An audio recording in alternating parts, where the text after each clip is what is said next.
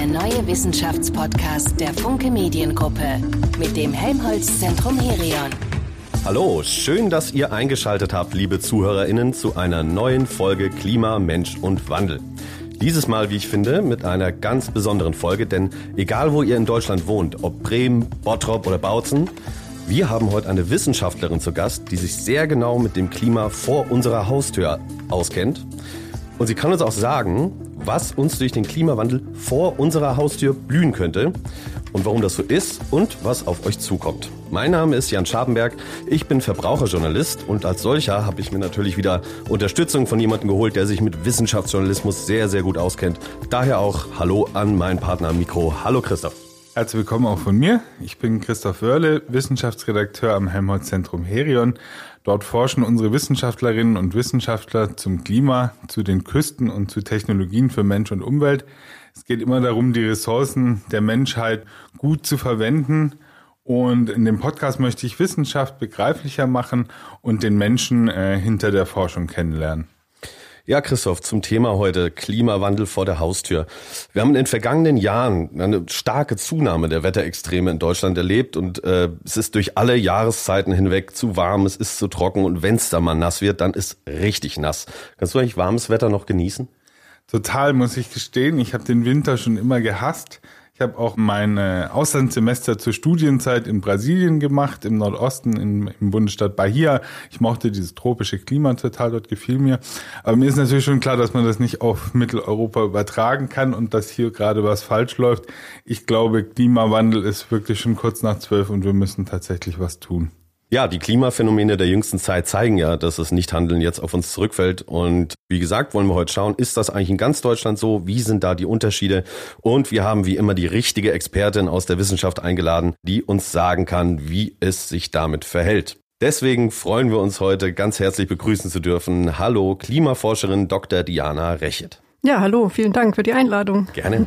Diana, erstmal eine persönliche Frage an dich. Wenn wieder ein Wetterextrem deine Gegend in Deutschland verwüstet, ähm, was löst das so in dir aus als Wissenschaftlerin, die das, ich sag mal, vorausberechnet? Bist du dann so, ich hab's euch doch gesagt?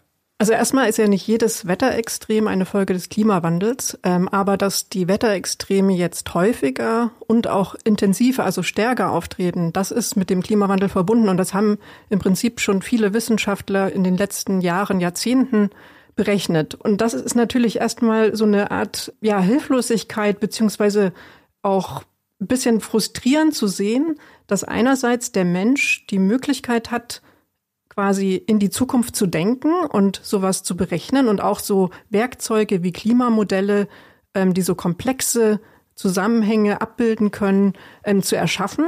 Und auf der anderen Seite dann dieses Wissen nicht in das notwendige Handeln übersetzt wird. Und die Frage ist, Hängt das jetzt damit zusammen, dass es vielleicht zu weit weg ist, räumlich, zeitlich? Wir sehen ja zumindest jetzt dadurch, dass in Deutschland auch vermehrt Extreme auftreten, dass es die Menschen eher betrifft und quasi auch mehr dieses Bewusstsein dafür da ist. Aber natürlich liegt auch noch viel vor uns und wir müssen uns unbedingt auf das, was quasi dann noch kommen kann, vorbereiten, beziehungsweise auch versuchen, so gut wie möglich zu vermeiden, weil es geht ja letztendlich um die Zukunft unserer Kinder. Was der Jan jetzt mit Vorausberechnen angedeutet hat, sollten wir vielleicht schon mal vertiefen. Du bist ja nicht irgendeine Expertin in Sachen Klima, sondern du hast dich im Jahr 2021 mit Kollegen daran gemacht, diese Klimaausblicke zu entwickeln. Ähm, zuerst für die Bundesländer, dann auf Landkreisebene. Da kann sich jeder praktisch informieren, was ihr für Szenarien berechnet habt, wie sich das Klima wandeln könnte an äh, dem jeweiligen Ort. Du arbeitest ja am Climate Service Center Germany. Das ist ein Institut am Herion. Und äh, ihr müsst euch auch wieder immer neu erfinden in dem, was ihr tut. Wie bist du denn auf dieses Projekt gekommen? Wie kamst du da zu diesem Teil von Forschung? Also ich habe mich ja letztendlich schon immer damit beschäftigt, wie können sich globale Klimaänderungen regional, lokal auswirken, mit den Kollegen zusammen. Also daran arbeiten ganz viele Kollegen bei uns am Gerix. Und wir haben letztendlich in den letzten Jahrzehnt äh, gemeinsam mit Partnern in Europa Modellexperimente entwickelt, die quasi für Europa in einer relativ hohen Auflösung ähm, Daten generieren, ähm, wie quasi sich zukünftig das Klima weiterentwickeln kann. Letztendlich sind das jetzt für 401 Landkreise, Regionen, kreisfreie Städte, die wir ja in Deutschland haben, ähm, für jeder dieser Regionen quasi Informationen, wie sich quasi zukünftig der globale Klimawandel regional ausprägen kann. Kannst du da vielleicht nochmal dieses, du hast gesagt, Daten in hoher Auflösung. Was, was bedeutet das Daten in hoher Auflösung?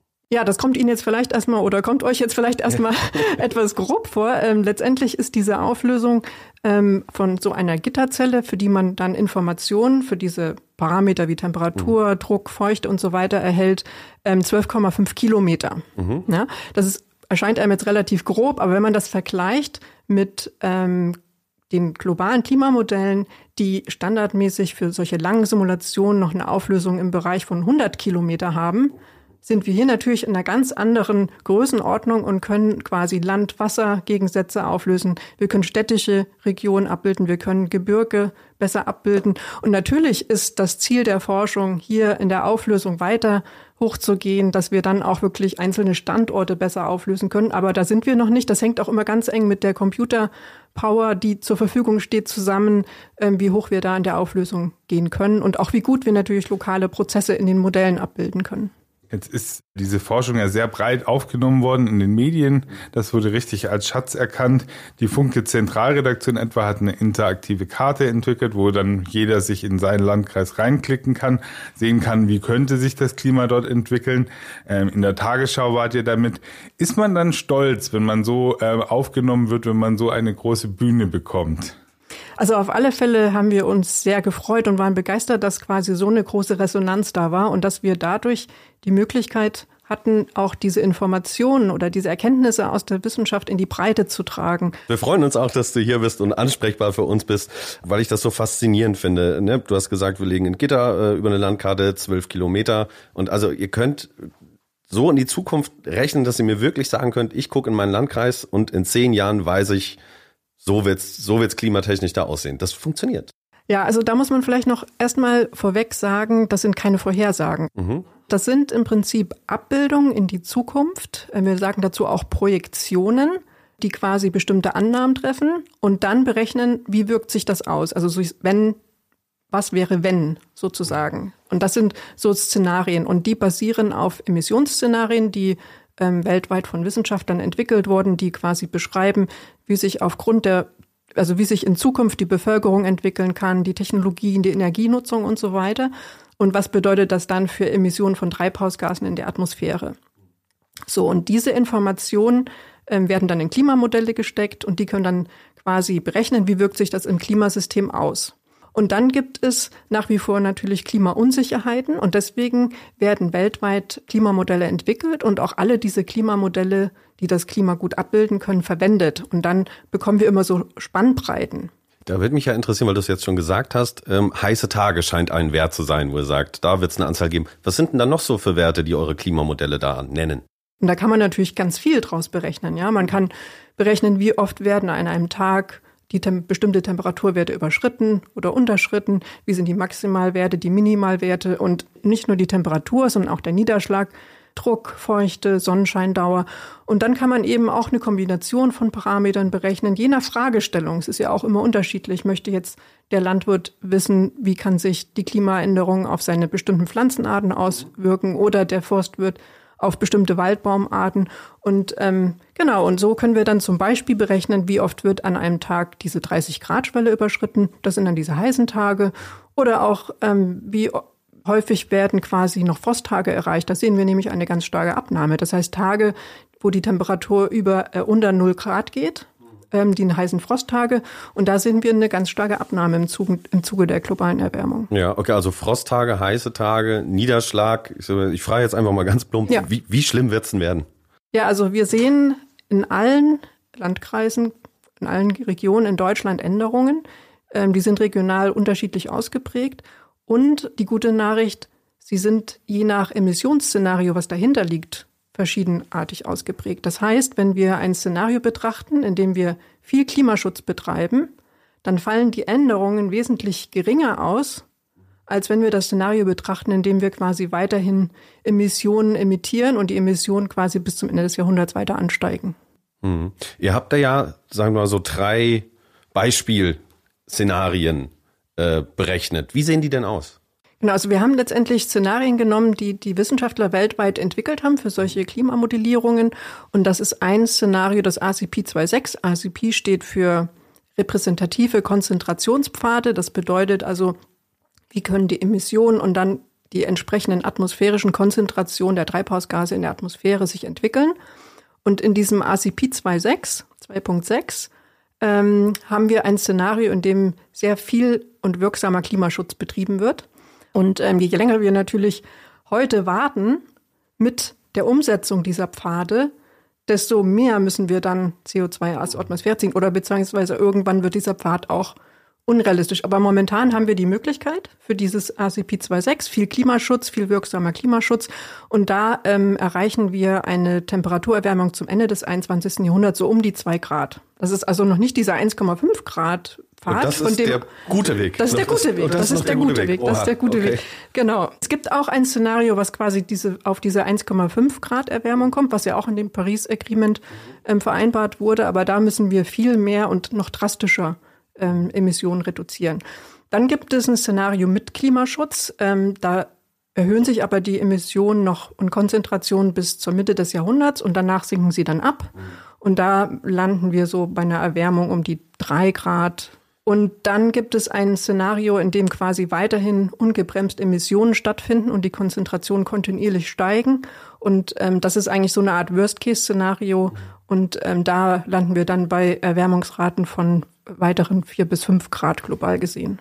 Ja, bei diesen Wortszenarien denke ich auch immer an das Endzeitszenario und habe schon manchmal das Gefühl, dass auch Klimaforscher sehr skeptisch sind, dass sie oft auch ein bisschen in diese Kerbe der dunklen Stimmung mit, mit reinhauen. Ähm, inwieweit dürft ihr Forschende eigentlich auch ein bisschen Klimaaktivisten sein? Also erstmal ist es für uns natürlich die wichtigste Aufgabe, eine wissensbasierte Faktenbasis zu schaffen. Und ich denke, diese Endzeit-Szenarien, die sind auch noch gar nicht so gut erforscht. Und es ist, denke ich, auch ein wichtiges Forschungsfeld, das auch zu untersuchen, also auch zu wissen, was kann im schlimmsten Fall auf uns zukommen, beziehungsweise damit auch zu zeigen, was können wir vermeiden. Weil, und das finde ich aber dann genauso wichtig, dass wir im gleichen Zuge auch quasi diese Handlungsmöglichkeiten aufzeigen. Weil es gibt ganz viele, die jetzt fragen, ja, was mache ich denn jetzt? Was kann ich denn tun? Und da brauchen wir einfach auch ganz viele gute Beispiele.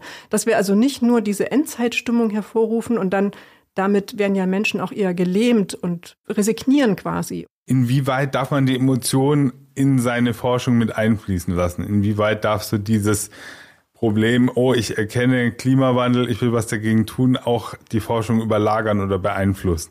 Also der Wissenschaftler ist ganz neutral und versucht neutral immer faktenbasiert, also durch Experimente. Wir arbeiten mit Modellexperimenten aufgrund der Datenlage, die da ist, ganz neutral das auszuwerten und diese Ergebnisse zu veröffentlichen. Und ähm, wir als Gerix ja auch, dass wir diese Ergebnisse in die Breite tragen und dann auch versuchen, gemeinsam mit der Praxis Lösungen zu erarbeiten. Und Klimaaktivismus ist dann eine private Sache. Mhm. Du hast ja Datenlage jetzt auch äh, schon häufig angesprochen. Und äh, so wie ich das verstanden habe, als ich das jetzt hier recherchiert habe, spielt da der Deutsche Wetterdienst eine ganz wichtige Rolle. Das ist doch richtig, oder? Ja, genau. Nicht nur der Deutsche Wetterdienst, sondern letztendlich, ähm, wir machen ja Simulationen für ganz Europa und da sind natürlich Daten für ganz Europa wichtig. Also da auch nochmal dieser Unterschied. Ne? Also wir brauchen ja jetzt nicht diese Wetterdaten, um die Simulation, um Vorhersagen zu machen. Da ist ja ganz wichtig, ne? dass wir so gut wie möglich alle Anfangsbedingungen haben und dann die nächsten 24 Stunden, zwei Tage vorausberechnen können. Den Klimamodellen spielen dann natürlich diese Randbedingungen die entscheidende Rolle. Die Anfangsbedingungen werden relativ schnell vergessen und dann spielen diese Randbedingungen, also Emissionen, wie ist die Landnutzung, wie ist die Oberfläche, die entscheidende Rolle und was dann wichtig ist an Wetterdaten oder Beobachtungszeitreihen, ist die, die über lange Zeiten aufgenommen werden, so dass wir die Modelle damit validieren können. Das heißt, ihre Qualität messen können. Ja, also wir simulieren heutiges Klima und vergleichen das mit dem, was wir beobachten und können dann eben sehen, wie gut kann ein Modell ein Klima abbilden. Ist das also das, wo man ja häufig äh, bei dem Thema sagt, man darf Wetter und Klima nicht verwechseln? Ist exakt, das genau das? Exakt, ah, okay, exakt, okay. genau, mhm. genau. Das heißt also, diese extremen Wetterereignisse, die wir jetzt äh, erleben oder die zunehmen, äh, die beweisen, dass sich das Klima verändert. Also ein einzelnes Wetterereignis nicht, aber dass die sich quasi, ähm, dass die häufiger auftreten und dass sie auch intensiver auftreten. Mhm. Das ist quasi im Zuge des Klimawandels nur zu erklären. Und welche Rolle spielen dabei die Hitzeperioden? Wie definiert man sie und wie wirken sie sich aufs Klima aus?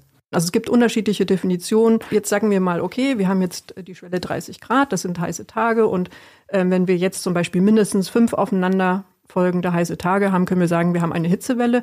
Und wenn die entsprechend länger dauert, dann ist die natürlich entsprechend ähm, ausgeprägter. Und wir haben jetzt auch in Deutschland vermehrt ähm, Temperaturwerte über 40 Grad gemessen. Das heißt, hier sieht man, dass eben auch die Hitze Extreme extremer werden. Also ich merke das persönlich, kann so als meine Eltern sind sehr, sehr große Gartenfans. Ich freue mich auch immer, wenn ich nach Hause komme, Mama hat die besten Tomaten. Das ist wirklich immer große Gartenfans und ich, es ist traurig mit anzusehen, weil in den letzten Jahren ist wirklich so, es wurde immer länger diese Perioden und äh, denen ging tatsächlich immer früher das Wasser aus. Nach dem Brunnen gebaut, äh, dann Zisterne und Regentonnen, äh, jedes Jahr aufgestockt, aber nichtsdestotrotz wurde das Wasser immer weniger. Muss ich denen also jetzt sagen, das wird jetzt nicht besser, da hilft jetzt auch keine vierte Regentonne? Also leider wird es nicht besser, aber ich denke, es ist immer eine gute Maßnahme, versuchen Wasser zu speichern in einer Phase, wo wir viel Wasser verfügbar haben. Also die Wasserverfügbarkeit ist ja sehr hoch und wir haben Phasen, in denen regnet es viel und dann können wir aber wir sollten in Deutschland umdenken und nicht mehr wie bislang immer versuchen, das Wasser dann so schnell wie möglich aus der Landschaft zu bringen, sondern ähm, das Wasser dann zwischenzuspeichern für solche Phasen, in denen wir wenig Wasser zur Verfügung haben. Und dieses wenig Wasser zur Verfügung hängt ja auch zum großen Teil mit diesen Hitzeperioden oder mit dieser Temperaturerwärmung zusammen. Durch die Hitze gibt es auch mehr tropische Nächte. Das sind, glaube ich, Nächte, die über 20 Grad Celsius warm sind.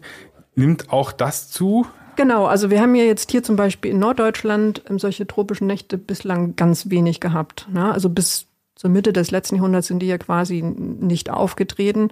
Und so zum Ende des letzten Jahrhunderts hatten wir so einen Wert von 0,1 Tropennacht in der Region Hamburg. Also das heißt, dass nicht jedes Jahr so eine Tropennacht auftritt, sondern wir betrachten ja immer 30 Jahre. Ne? Es müssen ja immer 30 Jahre betrachtet werden, um so eine Klimaanalyse zu machen. Und das heißt, so aller zehn Jahre tritt eine Tropennacht auf. Ja, und im Zuge des Klimawandels, dadurch, dass die Temperatur sich erhöht, liegen wir auch vermehrt über diesen Schwellen. Ja, also es ändert sich ja auch die Minimaltemperatur.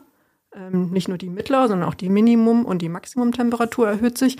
Und damit gibt es vermehrt die Fälle, dass quasi auch nachts die, also die minimale Temperatur dann quasi über diesen 20 Grad liegt. Was ich mich bei diesen tropischen Nächten äh, auch so frage oder generell bei Hitze, dass bei uns in unseren Breitengraden bedeutet Hitze ja eigentlich was ganz anderes. Christoph, ähm, du kennst dich ja gut mit Brasilien aus.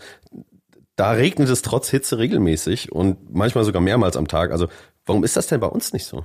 Ja, also wir liegen ja jetzt in der außertropischen Zone und ähm, Brasilien liegt zumindest zum Teil, Brasilien ist ja ein großes Land äh, und das liegt aber eben zu einem großen Teil in der tropischen Zone und der tropischen feuchten Zone und in dieser Zone, ähm, die quasi um den Äquator liegt, ähm, haben wir quasi, der Hauptantrieb ist die viele Energie, die von der Sonne in der Äquatorzone ankommt und dann eben auch im Ozean gespeichert ist. Und dann kann dort über diese Hadley-Zirkulation viel feuchte Luft aufsteigen.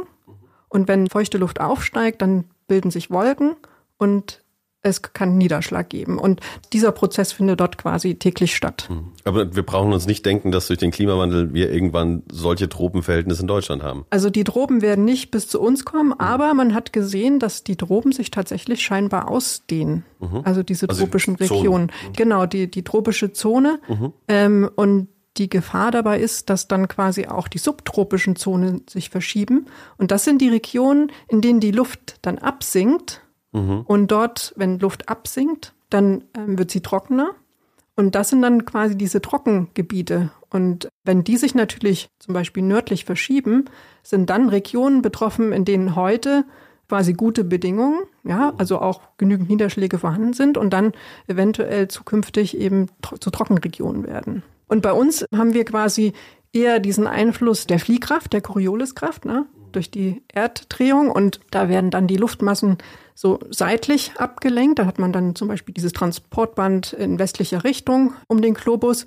Und da sind dann durch diese Druckunterschiede und Feuchtunterschiede so diese Tief- und Hochdruckgebiete. Und immer wenn wir dann eben Tiefdruckgebiet haben, kann es zu Niederschlägen kommen. Wenn wir Hochdruckgebiet haben, haben wir dann eben keine Niederschläge oder wenig Niederschläge und dann hängt das natürlich davon ab, wie sich diese Hoch- und Tiefdruckgebiete bewegen. Ist das dann Grund, warum wir jetzt auch mehr Starkregen haben? Weil das Ja. da wenig bewegt und also es sammelt sich mehr, ja? Also das ist nicht der alleinige Grund, aber das ist ein Teil zum Beispiel auch ein Grund, wenn jetzt über einen längeren Zeitraum es viel einen ausgiebigen Niederschlag gibt. Also ähm, zum Beispiel im Ahrtal haben mehrere Gründe zu diesen hohen Niederschlagswerten geführt. Und der eine davon ist, dass wir mehr von diesen stationären Tiefdruckgebieten, die dann längere Zeit an einer Stelle verweilen und dann eben viele ähm, Wassermengen in diese Region fallen lassen. Ist das die einzige Definition von Starkregen oder wie genau definiert sich denn eigentlich so Starkregen, der dann runter? Also Starkregen ist ja im Prinzip eine Niederschlagsmenge pro Zeiteinheit. Und da hat der Wetterdienst zum Beispiel so bestimmte Grenzen definiert, wann er dann immer bestimmte Warnungen rausgibt. Ne? Und so eine Grenze ist 25 Liter pro Quadratmeter. Ähm, das ist auch entsprechend diesen 25 Millimeter pro Tag. Das sind dann richtige Starkniederschläge. Und wenn das mehr als 40 Liter pro Quadratmeter sind, dann ist das eine extreme Unwetterwarnung, die das dann hervorrufen würde. Jetzt fragt sich ja jeder Bürger in dem Moment, kann man das irgendwie vorhersagen? Gibt es irgendwie die Möglichkeit, im Vorhinein festzustellen, da und da, dann und dann wird es passieren? Man kann quasi diese Starkregenereignisse je nach Bedingungen in der Atmosphäre und Zirkulation vorhersagen in Bezug auf ja, so den nächsten Tag, na, die nächsten 24 Stunden, maximal zwei Tage. Und man hat auch tatsächlich diese Niederschlagsereignisse, die im Ahrtal dann stattgefunden haben, auch quasi vorher gesehen. Wetterdienste haben das gesehen. Aber die Problematik dabei war, was bedeuten diese Werte? Was sind das für Zahlen? Und die Leute vor Ort konnten mit diesen Zahlen gar nicht arbeiten. Die Klimaausblicke werden ja oft von den Leuten dann auch so verstanden, ich klicke mich rein und dann weiß ich, was kommen wird.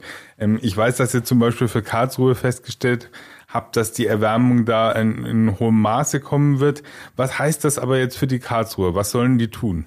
Also in Karlsruhe haben wir auch heute ja schon höhere Temperaturen im Schnitt als hier zum Beispiel in Norddeutschland. Und das ist dann auch der Grund dafür, warum zukünftig häufiger dort diese hohen Schwellen überschritten werden. ne? Das, das heißt, dort nehmen die heißen Tage ähm, viel stärker zu als hier äh, im Norden zum Beispiel. Oder die Tropen nicht? Ja, oder die Tropennächte, genau. Und das bedeutet natürlich, dass Karlsruhe sich stärker auf solche Hitzeereignisse und auch vor allen Dingen lange Hitzeperioden ähm, einstellen muss. Das heißt, es müssen Hitzeaktionspläne vorliegen. Das heißt, es muss klar sein, was wird gemacht in so einem Fall. Man kann solche Hitzeereignisse ja auch gut ankündigen, vorhersagen, warnen. Ja, also man kann dann Hitzewarnungen ähm, geben und dann muss aber quasi schon ausgearbeitet sein, was mache ich, wenn das kommt. Und dann muss man die entsprechenden Maßnahmen ergreifen. Und wie kommt es zu diesem Nord-Süd-Gefälle, dass man sagt, an den Küsten sind die Ausprägungen nicht so drastisch? Also in Bezug auf Hitze ist es so, dass wir eben im Norden heute die mittleren Temperaturen niedriger liegen als im Südwesten zum Beispiel. Und wenn jetzt die Temperatur ansteigt, bedeutet das eben, dass im Norden diese Schwellen von 25 Grad ein Sommertag eben seltener überschritten werden als jetzt im Südwesten zum Beispiel. Und ähm, wir haben aber natürlich Ausprägungen des Klimawandels anderer Art. Ja, also das sind quasi die Regionen sind alle unterschiedlich betroffen und im Norden haben wir dann wiederum die Problematik vom ansteigenden Meeresspiegel. Ähm, und wenn das dann zusammentrifft mit ähm, Sturmflutereignissen, dann können diese höher auflaufen. Ähm, wenn wir zusätzlich Starkregenereignisse haben, kann quasi Wasser dann von mehreren Seiten ähm, auftreten. Und da müssen wir uns natürlich dann gut auf solche Ereignisse vorbereiten. Ja, bevor es bei uns jetzt ähm, übrigens dann gleich weitergeht und wir erfahren wollen, was die Menschen in Karlsruhe, wir haben schon ein bisschen gehört, dann jetzt eigentlich tun können, bis der Klimawandel bei ihnen zuschlägt, machen wir eine kleine Pause und äh, zur Auflockerung und um das alles mal sacken zu lassen, kommen wir zu unserer kleinen Rubrik. Klima, Mensch, Wandel. Fünf halbe, fünf ganze. Die Rubrik ist ganz einfach. Du vervollständigst bitte einfach aus der Hüfte die gleich folgenden Halbsätze. Ich würde mich auf eine Autobahn kleben für. Oh nein. Um die Zukunft meiner Kinder sorge ich mich, weil. Also wir haben immer weniger die Möglichkeit, eine gute, lebenswerte Zukunft zu haben, wenn wir den Klimawandel weiter so zulassen. Mein eigener Landkreis Stormann hat folgende Klimaveränderungen zu erwarten. Ja, die Temperatur steigt, es können vermehrt Starkniederschläge auftreten und entsprechend kann es natürlich dann auch zu Überschwemmungen kommen. Also das heißt, wir müssen uns gut wappnen. Mein Altersruhesitz werde ich einrichten in. Oh, ich, mir gefällt das ganz gut, wo ich bin. Das Klima ist noch zu retten, wenn wir. Sofort Emissionen stoppen, wirksam Klimaschutz betreiben. Schnell, effektiv, umfangreich. Danke dir. Klima, Mensch, Wandel. Fünf halbe, fünf ganze. Wir hatten über die Modellierung gesprochen und auch dich, äh, Diana, als Mensch etwas kennengelernt. Und jetzt gehen wir zu dem Teil über, in dem der Wandel und das Handeln im Zentrum steht. Gehen wir doch einfach mal zurück nach Karlsruhe. Da hattest du schon so ein bisschen was erzählt. Ich frage aber trotzdem nur ganz plump, sollen die Menschen da jetzt besser wegziehen? Werden die Immobilien irgendwann nichts mehr wert sein, wenn es da so heiß ist? Also was können die konkret tun? Also letztendlich können wir uns in Deutschland relativ gut vorbereiten, wenn wir die entsprechenden Maßnahmen treffen. Also wir haben ja, ähm, wir sind ja ein Land, in dem wir gut Anpassungsmaßnahmen entwickeln, umsetzen können.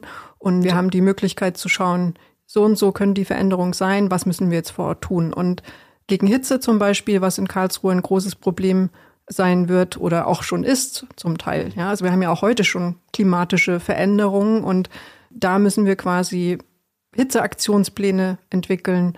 Ähm, wir können auch in der Stadt durch verschiedene Maßnahmen Kühlung erzeugen.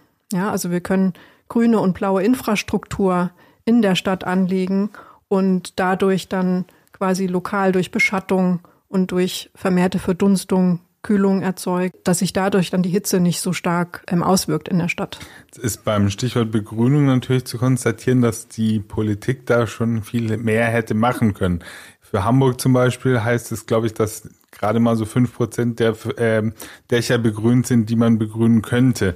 Ähm, was kann ich vielleicht als Einzelner tun? Kann ich ähm, Pflanzen auf meinen Balkon stellen? Kann ich den Steingarten vor dem Haus in den richtigen Garten verwenden? Was gibt's für Maßnahmen? Ja, also auf alle Fälle. Ich denke, da ist jede Pflanze wertvoll. Also wenn wir quasi uns ähm, auf den Balkon ähm, Pflanzen zum Wachsen bringen, ist das ja auch nicht nur für das Klima gut, ne? dass wir dadurch verbessertes äh, Klima schaffen, dass wir auch zusätzlich dort die Möglichkeit haben zu schauen, wie wächst etwas. Und das ist ja auch gut für uns, für unsere Psyche. Es geht uns dann besser. Und wir haben natürlich dann auch die Möglichkeit, gesunde Nahrungsmittel anzubauen. Kräuter zum Beispiel, die dann auch nicht viel Platz brauchen, wo wir dann genau wissen, was steckt da drin und das kann man dann selber ernten und äh, verzehren. Oder? Genau.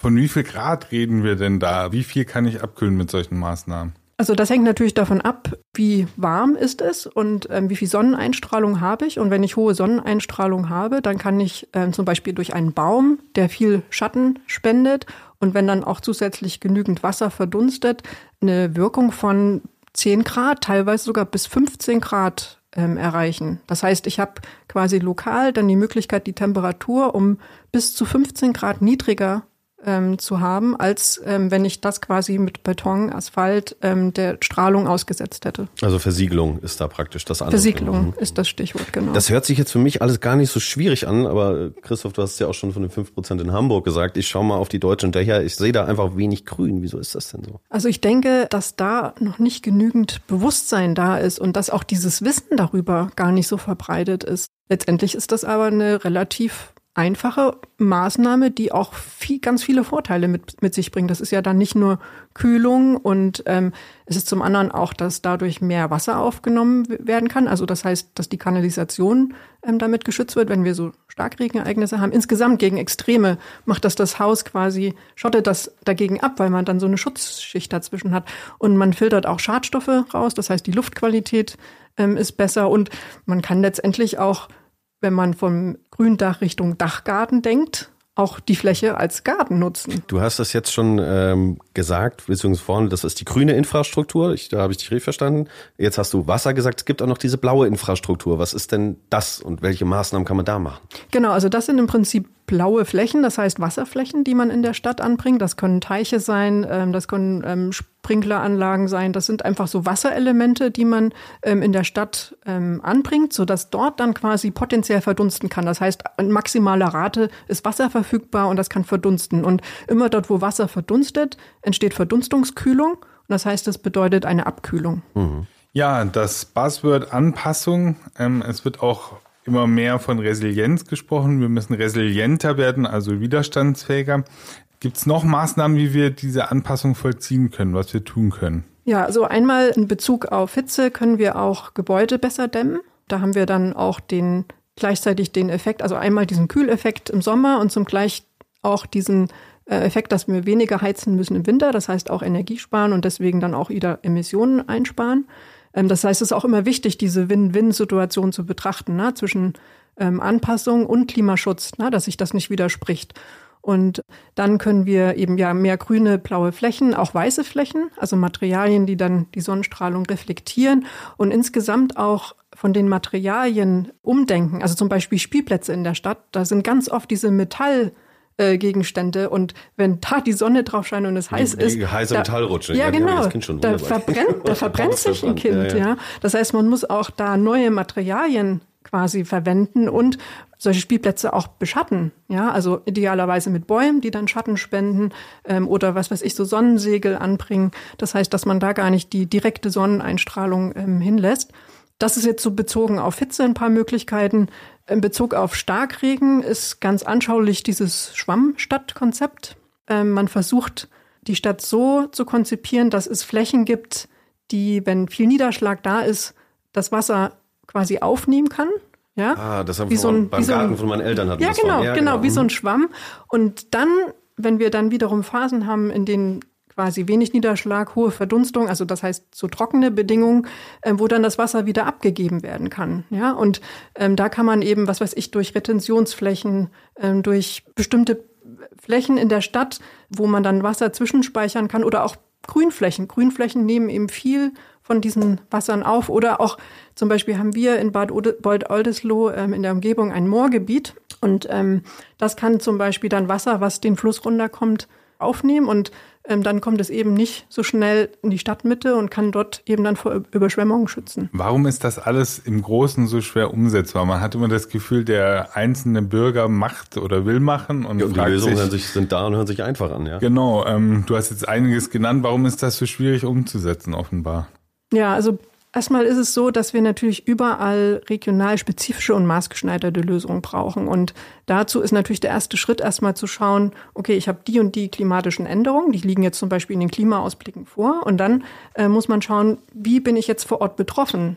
Wo habe ich jetzt bestimmte Infrastruktur, die davon betroffen sein kann?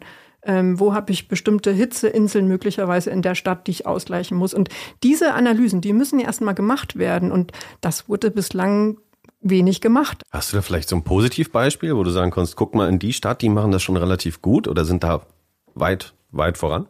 Ja, ich hatte letztens ähm, einen Vortrag gehört von der Stadt Leipzig. Da mhm. war ich sehr beeindruckt. Die haben also zum Beispiel dieses Konzept äh, von Leipzig grün-blau an vielen Stellen sehr gut. Und wenn dort quasi Gebiete neu geplant werden oder umgebaut werden, ähm, dann haben sie quasi das von vornherein mitgedacht und dass sie da eben viele grüne und blaue Flächen ähm, einbringen und auch so eine Art Verbund, ne? also dass man quasi über die Stadt hinweg wie so ein Netz hat an grünen und blauen Flächen, die dann eben diese positiven ähm, Wirkungen in der Stadt haben. Wir brauchen also entschlossene Entscheider. Gibt es denn andere Länder, die schon weiter sind als Deutschland, wo du sagst, da passiert mehr? Ja, also es gibt, ähm, so viel ich weiß, ähm, in Stockholm ähm, haben wir eine sehr grüne Stadt schon vorliegen. Also da ähm, ist quasi jeder Bewohner weniger als 300 Meter entfernt zur nächsten Grünfläche. Ich weiß nicht, wie das, wie das in der durchschnittsdeutschen Stadt ist, aber Hamburg ist ja, ist ja auch, also sieht ja auch nicht schlecht aus, ne? Also Hamburg ist ja auch eine sehr grüne Stadt, aber da können wir natürlich auch viel mehr machen und da gibt es auch Negativbeispiele, wie zum Beispiel diese Straße da hinterm Bahnhof, die Steinstraße, die wurde ja quasi neu konzipiert und sollte eigentlich grüne Elemente erhalten. Wenn man da jetzt hinschaut, ist weiterhin quasi nur Beton. Vielleicht für die Hörer, dass, dass sie Hamburg, weil wir hier aufnehmen. Ne? Ja. das, das, das mal wissen, genau. Aber jetzt klar, also soweit habe ich es verstanden. Man kann jetzt nicht von jeder Stadt von Leipzig, das Konzept passt jetzt nicht unbedingt für Karlsruhe. Da muss man also sehr genau gucken. Aber also wenn das bei uns bei Wissenschaft und Politik dann so kommt das für mich rüber, wie du erzählst, so an Mut bisschen auch fehlt, das jetzt wirklich zu machen. Man muss es jetzt machen.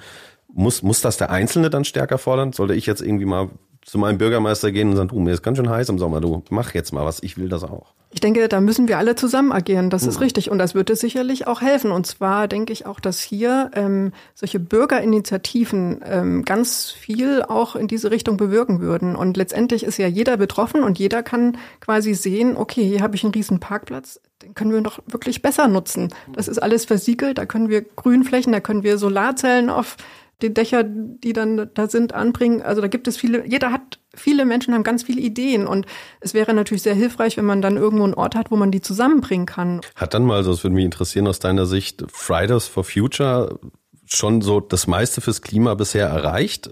obwohl da jetzt nicht so viel Dialog ist bei Bürgerinitiativen?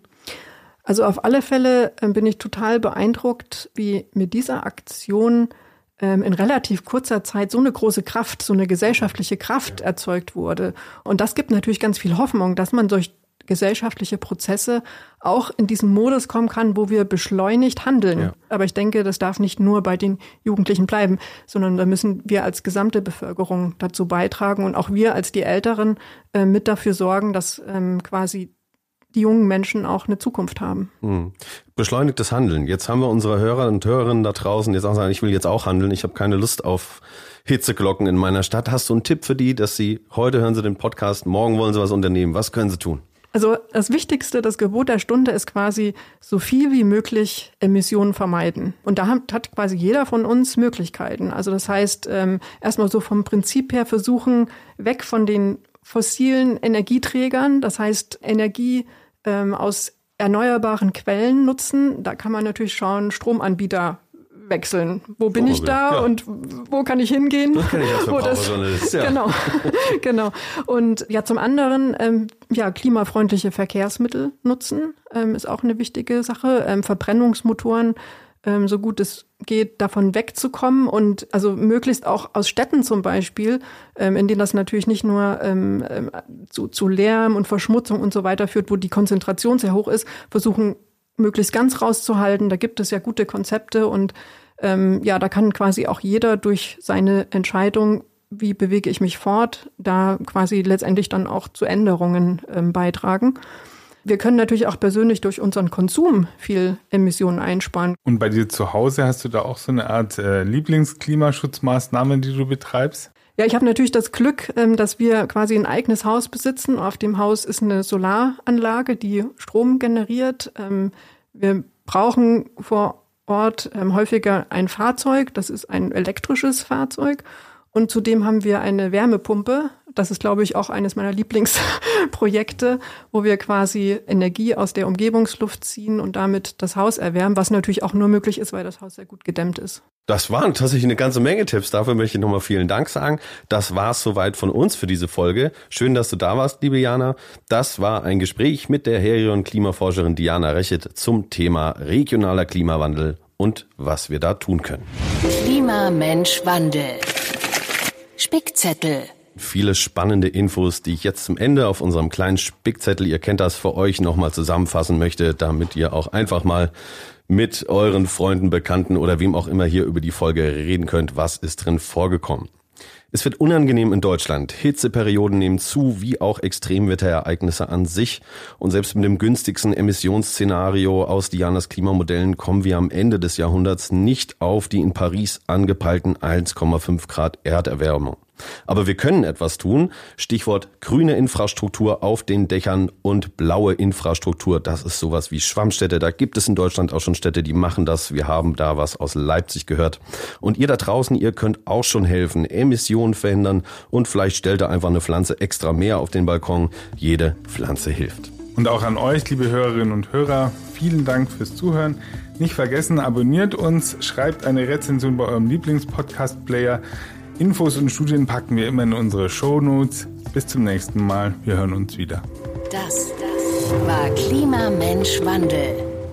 Der neue Wissenschaftspodcast der Funke Mediengruppe mit dem Helmholtz Zentrum Herion.